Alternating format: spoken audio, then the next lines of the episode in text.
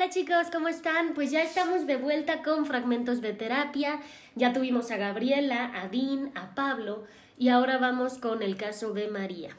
Y bueno, es importante resaltar, antes de comenzar a, relatar esta historia, eh, que como todos sabemos, fragmentos de terapia son fragmentos de terapia que yo tuve con algún paciente que dio su consentimiento para poder hablar de su caso, que evidentemente se cambiaron todos los datos sensibles y se trabajó a la par con él o con ella para que eh, se diga exactamente lo que él autoriza que se diga y exactamente de la manera en que él autoriza que se diga. Entonces, fragmentos de terapia es solo eso, tiene como objetivo que quienes son psicólogos o psicólogos en formación, pues vean cómo se lleva a cabo una terapia real, cómo se aplican las técnicas, cómo se llaman los términos, etcétera, etcétera.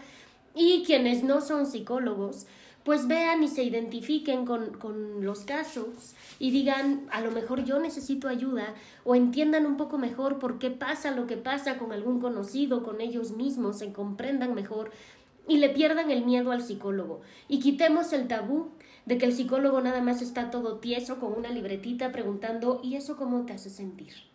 Entonces, bueno, pues arrancamos con el caso de María y espero que les guste.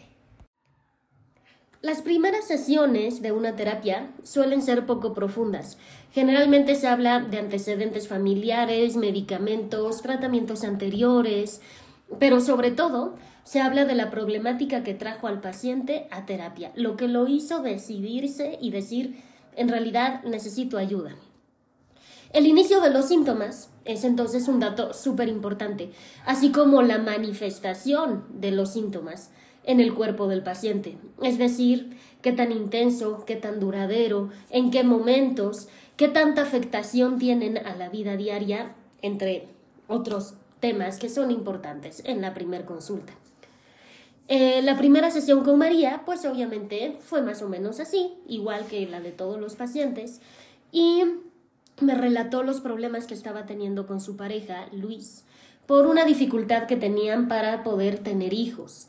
Ellos llevaban ya tiempo de casados, llevaban tiempo intentando y pues nada. Y entonces el relato de María comenzó más o menos así. Llevamos 10 años de casados. Lo hemos intentado desde hace ya siete u ocho años y nada. Simplemente es imposible. Hemos gastado muchísimo dinero en médicos, tratamientos, en miles de cosas, de recomendaciones, remedios caseros, eh, lo que sea. La familia presiona. ¿Para cuándo los hijos? ¿Para cuándo los hijos? Yo ya quiero nietos. ¿Y cuándo voy a tener sobrinos? Y los amigos que se casaron más o menos al mismo tiempo que nosotros, ya tienen hijos, tienen uno, dos y algunos tienen hasta tres y nosotros nada. Es que no sé por qué no funciona. Em, el encuentro sexual se ha vuelto... Mm, no, ya es una obligación, ya no es un gusto, ya es hacerlo solamente como para ver si pega como robot en días específicos, a horas específicas, en posiciones específicas, para ver si así es más fácil lograr concebir. Y pues, obviamente, esto ha traído problemas entre Luis y yo. Se siente tenso el ambiente, está como incómodo, no está padre. Ya ni siquiera sé si sigo con él solo por la necesidad de embarazarme. Ese estaba siendo nuestro primer approach. Digamos, lo primero, lo que ella me dijo, esto me trajo a terapia. Y pues ahí se marca el objetivo principal de la terapia. Lo primero que se le viene a la mente al paciente cuando le preguntas ¿a qué fue? Ese va a ser el objetivo más grande y principal porque fue lo primero que se le ocurrió.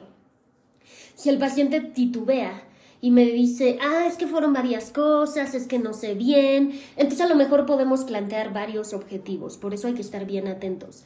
Pero en este caso pues se veía clarísimo que el objetivo era manejar la situación de la mejor manera con su marido. Eh, le pregunté, ¿él sabe que estás viniendo a terapia, Luis? No, no sabe nada. ¿Por? Pues es que me da pena. Él lo ha manejado emocionalmente muy bien, lo veo entero y yo estoy hecha un auténtico guiñapo.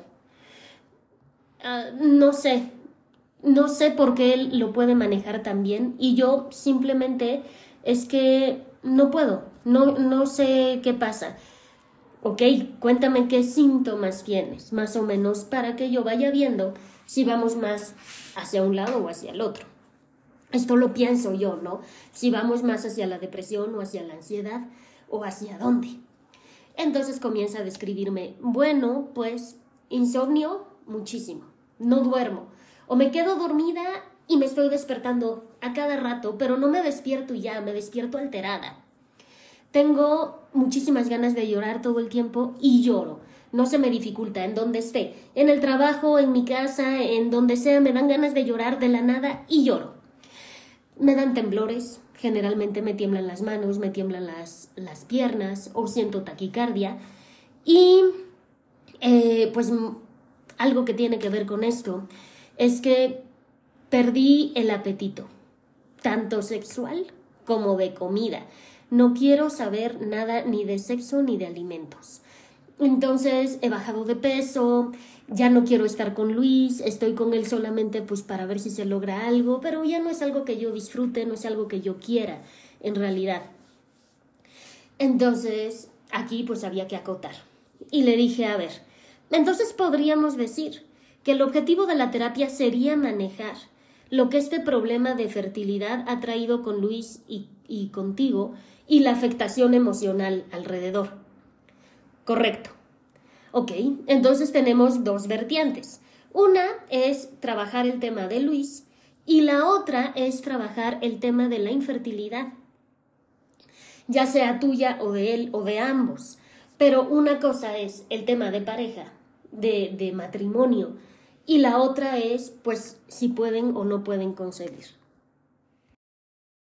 Entonces, de estas dos vertientes, ¿cuál crees que sea la que más te molesta? ¿Para qué pregunto eso? Para saber a qué le voy a dar prioridad. respuesta.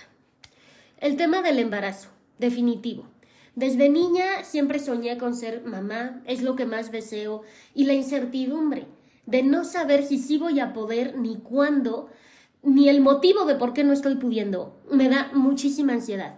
Y es que además ya traigo el reloj en contra, ya casi voy a cumplir 40, se me está acabando el tiempo. O sea, ya tenemos que encontrar la solución, ya, ya, ya, ya, ya, porque si no, no voy a poder. Ok, ya se han hecho estudios para ver la razón de por qué no están pudiendo quedar embarazados. Sí, bueno, Faltan algunos. El siguiente que pidió el médico es un conteo de esperma, pero Luis no se lo quiere hacer. ¿Por? Porque está convencido de que el problema soy yo. ¿Y los médicos qué dicen? Pues hasta ahora todo parece ser normal en mí. Pero no está bien. O sea, aunque parezca normal en mí, no está bien. O sea, una amiga me dijo que quizá podría ser la ansiedad lo que nos está impidiendo que yo quede embarazada. Si estoy muy ansiosa y muy tensa, no me puedo embarazar. ¿Podría ser? Sí puede ser. A ver, espérame. Sí puede ser, en algunos casos, pero no es lo más común, no es el síntoma más común de la ansiedad. O sea, podría pasar, pero no sé si es tu caso y si los médicos ya te revisaron y dicen que contigo todo bien, quizá no sea eso. La ansiedad y la depresión sí pueden afectar la ovulación, pero vamos, la prevalencia es chiquitita. Ay, pues entonces, sí soy yo el problema. O sea, claramente soy yo el problema, porque yo soy la que causó todo esto con mi ansiedad. ¿Me explico? O sea, problema de pareja, este, molestia con la pareja, infertilidad, entonces ansiedad. Eh, necesito que me digas ya cómo calmarme, porque necesito embarazarme para poder resolver ya todo. Aquí claramente yo veía algo. Ella no se daba cuenta de cómo estaba modificando el tiempo, la cronología de la situación, de cómo fueron pasando no se daba cuenta de que la modificaba en su mente y eso la hacía quedar como culpable. Ella me decía, yo soy la culpable de no poder quedar embarazada por mi ansiedad, porque mi ansiedad me llevó a tener problemas de pareja, molestias con Luis, infertilidad. No se había dado cuenta de que había sido al revés. El no poder quedar embarazada era lo que había causado los problemas con Luis y eso lo había llevado a tener problemas de pareja y ansiedad. O sea, fue al revés. Pero en este momento yo todavía no lo sabía porque apenas la estaba conociendo. Más adelante vamos a ver cómo Luis manejaba toda la situación para que pareciera que realmente sí había ocurrido así y era ella la culpable de que no pudieran tener hijos. Otra cosa que me llamó mucho la atención fue que me dijo, necesito que me digas cómo calmarme para embarazarme ya y resolver todo. Eso es un pensamiento mágico. Pensamiento mágico es decir, una vez que me embarace, todo se va a resolver. Una vez que yo encuentre trabajo, voy a ser feliz. Una vez que yo me case con fulanito, mi vida va a ser perfecta. Y en realidad no. Si te casas con fulanito, si consigues trabajo, si te embarazas y algo cambia. Pero de eso a que a partir de ese momento seas feliz en todos los aspectos de la vida y todos tus problemas desaparezcan, es un pensamiento mágico. Entonces también había que trabajar ahí ella pensaba que el embarazo iba a ser la solución a todos sus problemas. Y la verdad es que parecía que quería embarazarse más por calmar las cosas realmente que por querer un bebé. Y ahí es donde yo tenía que confrontar, porque si no, pues viene el bebé y resulta que el bebé no mejoró nada, sino que lo pudo haber empeorado. Entonces le dije, ¿tú crees que si te embarazas se van a resolver todas las cosas? Sí, claro, me dijo, pero convencidísima. Ese es el origen de todo, te digo, yo soy la causante. Por eso Luis no se quiere hacer los estudios, es que no tiene caso, el problema soy yo.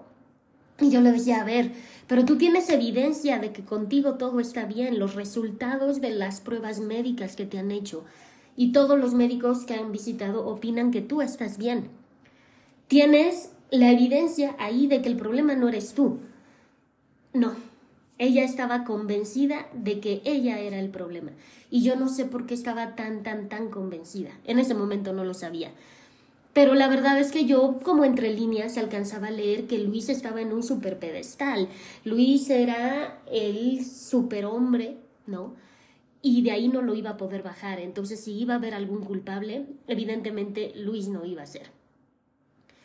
Em, debido a que los síntomas de ansiedad y depresión eran bastante, bastante fuertes, pues le pedí que nos viéramos cada semana y si empeoraba, como fue el caso más adelante, pues que nos viéramos dos veces por semana. Eso se da en el encuadre. O sea, al final de la primera sesión se hace el encuadre. No es necesario decirle al paciente, ahora vamos a hacer el encuadre. No, o sea, simplemente se ponen de acuerdo cómo van a ser los pagos, cada cuánto se van a ver, cuánto dura la sesión y súper importante explicarle al paciente el enfoque terapéutico que se va a utilizar. Si se va a utilizar cognitivo-conductual o si es psicoanálisis o si es humanista o lo que sea. Explicarle cómo funciona ese enfoque, de qué se trata y cómo van a trabajar. Eso es lo que llamamos el encuadre y se tiene que hacer en la primera sesión. Así es que como fue la primera sesión, apenas tocamos por encima el tema, pues no podía yo dejar una gran tarea ni nada porque en realidad no la conocía. Entonces le dije que la única tarea que se iba a quedar era que ella pensara, si tuviera una varita mágica, ¿qué cambiaría con esa varita mágica? Todo lo que se le ocurra. Le dije que no se preocupara si era viable, si no, si había tiempo, si no, si existía o no, nada Solo es una varita mágica, va a cumplir lo que quieras. Y que me escribiera en un papel todo lo que quisiera cambiar y todo lo que quisiera mejorar. Y ya de ahí, no, íbamos a ir viendo qué íbamos a trabajar y hacia dónde íbamos a ir enfocando la terapia. Y pues bueno, así fue nuestra primera sesión. La verdad fue muy cotidiana, fue muy, pues como la típica primera sesión. Eh, platicamos por encima de todos los temas y en la siguiente, ya con la tarea hecha y ya con más profundización de cada cosa, porque ya no tenía que darme background, yo ya lo sabía, eh, pues ya empezaron a salir las primeras cositas donde yo veía focos rojos y donde creía que podíamos atender. Así es de que, bueno, pues aquí dejamos hoy este primer capítulo. Espero les haya gustado, los haya dejado intrigados y pues ya hayan aprendido algo de psicología, de terminología, etcétera, etcétera, que es realmente el principal objetivo. Les mando un saludo, muchísimas gracias por seguirme aquí en YouTube, en TikTok, en Facebook en todos lados. Acá está anotado. Les mando un saludo, chicos. Bye bye.